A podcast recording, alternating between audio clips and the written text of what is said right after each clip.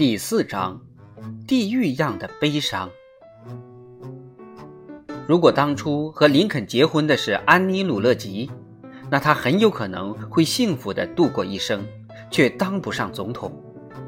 无论从思想上还是行动上，他都是迟缓的，而安妮也不会逼迫他争名夺利。而与此相反的是，玛丽·托德一心向往住进白宫。因此，他们刚结婚没多久，玛丽就逼着林肯去争取共和党的国会议员候选人的提名。竞选十分残酷激烈，因为林肯不属于任何教会，所以他的政敌称他是异教徒；又因为他的妻子是高傲的托德和爱德华家族的人，所以指责他是被财阀和贵族利用的工具。虽然这些头衔都十分可笑，却能够危害到林肯的政治前途。面对批判者，他反驳道：“自从我到了斯普林菲尔德，来看过我的亲戚只有一个，他还没出城就被人指控偷了一支口琴。如果这也算得上是贵族家庭的一员，那我的确是当之无愧。”这一次，林肯落选了，这是他政治生涯中首次遭受挫折。两年后，林肯再度出马，终于当选了美国国会众议员。玛丽无法控制喜悦的心情，她坚信林肯的政治生涯还有很长的路可走，现在只是起步。她特意制定了一款最新式的礼服，并且发疯般的练习法语。林肯一到华府，他就立即给他可敬的亚伯写了信，说他也想到华盛顿居住。跻身社会名流之列是他一直以来的渴望。然而，当他到达华盛顿和林肯会合后，才发现事实再次让他大失所望。林肯实在是没有钱了。在领到政府的第一笔薪金之前，他只得向史蒂芬·阿诺德·道格拉斯借钱维持生活。因此，林肯夫妇只能暂时住在位于杜夫戈林街史布里格太太的宿舍里。这间宿舍门前的街道上并没有铺上石板，人行道上也满是泥土和沙石。房间里光线很不好，显得阴森恐怖，也没有安装水管设施。后院有一间小屋子，一个鹅栏和一个菜园。邻居家的猪常常闯进菜园来吃菜。每到这时，史布里格太太的小儿子就会举着木棍跑过来把他们赶走。当时，华盛顿市政府并没有安排为市民收集垃圾这项服务，因此后巷堆积了很多垃圾和废品。经常有牛、猪、鹅过来寻找食物。华盛顿的社交圈非常排外，林肯太太根本不被那里的社交圈接纳，她被人冷落，只好孤独地坐在阴暗的卧室里。陪伴她的只有那被宠坏了的儿子。他经常感到不舒服，尤其是听到史布里格太太的儿子呵斥那些吃菜的猪时。这样的情景让人甚是失望。然而，比起当时潜伏着的政治风险，这些根本不算什么。林肯进入国会时，美国正在和墨西哥打仗，这是一场可耻的侵略战争，历时二十个月，由国会里提出蓄奴主张的人挑起。为了把奴隶制度扩大到更广阔的范围。他们把赞成蓄奴的参议员选了出来。那场战争为美国带来了两项利益：第一，原属墨西哥的德克萨斯州被割让给了美国；第二，墨西哥将近一半的领土被美国夺得，改设为新墨西哥州、亚利桑那州、内华达州和加利福尼亚州。在格兰特将军心里，这次战争位居历史上邪恶战争之首。他无法原谅自己也参与其中。许多美国军人都反而投向敌方。圣塔安娜军中有一营的士兵全是美国逃兵。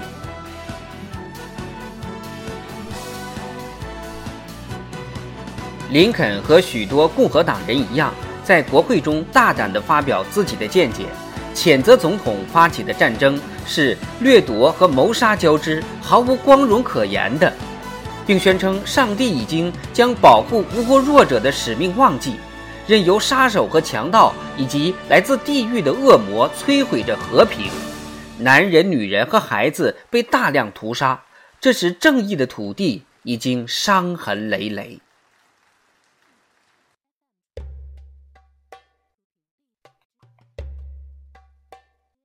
林肯当时还不过是个没有名气的普通议员，华府根本没有理睬他的这篇演说。然而，他却在斯普林菲尔德掀起了一股飓风，因为伊利诺伊州有六千人参加了那次战争，他们自认为自己都是为神圣的自由而战的。然而，他们选出的代表，如今却在国会中说他们是恶魔、是杀手或者强盗。人们愤慨不已，公开集会对林肯进行指责，说他卑贱、懦弱、不知廉耻。在集会上，人们纷纷表示，从没见过林肯做如此丢人的事。他把邪恶的帽子扣在勇敢的生还者和光荣的殉国者头上，这样的行为只会引起每一位正直的伊利诺伊州人的怒骂。这种仇恨意识十几年都没有得到平复，一直到十三年之后，林肯竞选总统时，还有人站出来用这些话语指责他。林肯对他的合伙律师说：“我现在是在政治自杀。”他在此时此刻没有胆量回到家乡面对那些选民，他想通过获得土地局委员的职位在华盛顿待下来。却失败了。他希望被提名为俄勒冈州州长，以便将来该州加入联邦时也可以成为首任参议员。然而这事也没有成功。于是他只好重新回到了斯普林菲尔德那间又脏又乱的律师事务所，再次坐在由他的爱马老公路拉着的小破马车里。到第八司法区巡回办案，而今全伊利诺伊州最消沉的人非他莫属。他已经下定了决心要放弃政治，专心于他的法律事业。为了让自己的推理和表达能力得到锻炼，林肯买了一本几何学的书，每次去外地工作都带在身上看。在《林肯传》中，何恩敦写道。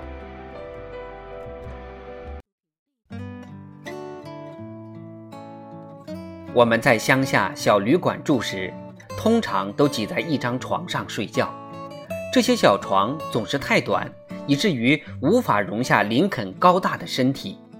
他只好把脚悬在床外面，露出一截小腿。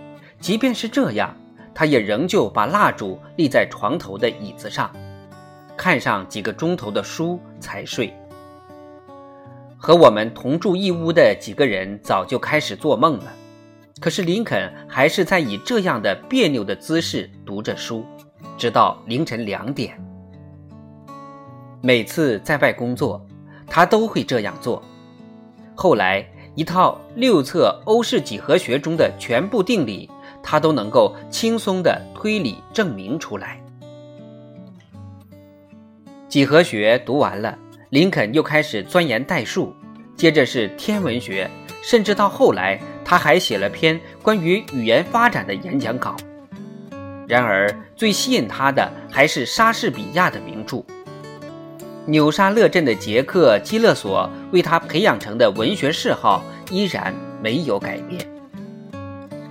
从这个时候开始，一直到去世，那深刻的无法用语言来形容的悲伤和忧愁的神情，是亚伯拉罕·林肯最明显的。特征。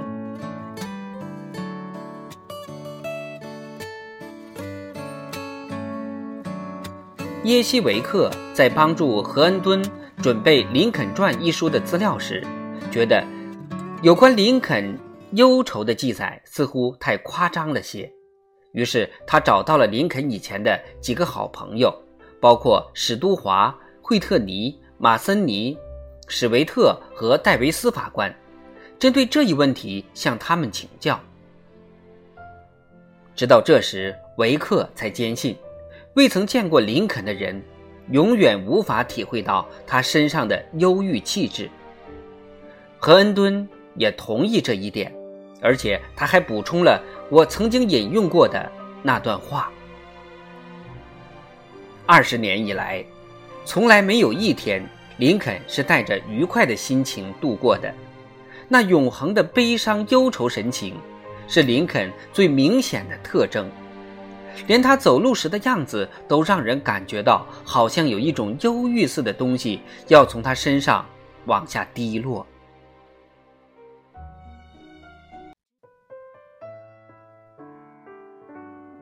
在外地办案的时候，和林肯睡在同一个房间的律师，经常一大早就被他的自言自语声吵醒。他起床后会点燃起炉火，然后坐在那里。呆呆地望着火光，一坐就是几个小时，或者背几首他喜欢的诗歌。有的时候，林肯在街上走时，迎面有人跟他打招呼，他都跟看不见似的；和别人握手时，也无法集中注意力。林肯的崇拜者约纳森·伯屈说：“在布鲁明顿出庭时。”林肯显得情绪很不稳定，他一会儿把审判庭、办公室或者街上的听众逗得忍不住大笑，一会儿却又陷入沉思，没人敢打扰他。有的时候，他坐在靠墙的椅子上，把两只脚搭在短梯的横栏上，弓着腿，把下巴搁在膝盖上，双手抱膝，帽子向前歪着，眼睛里满是忧愁。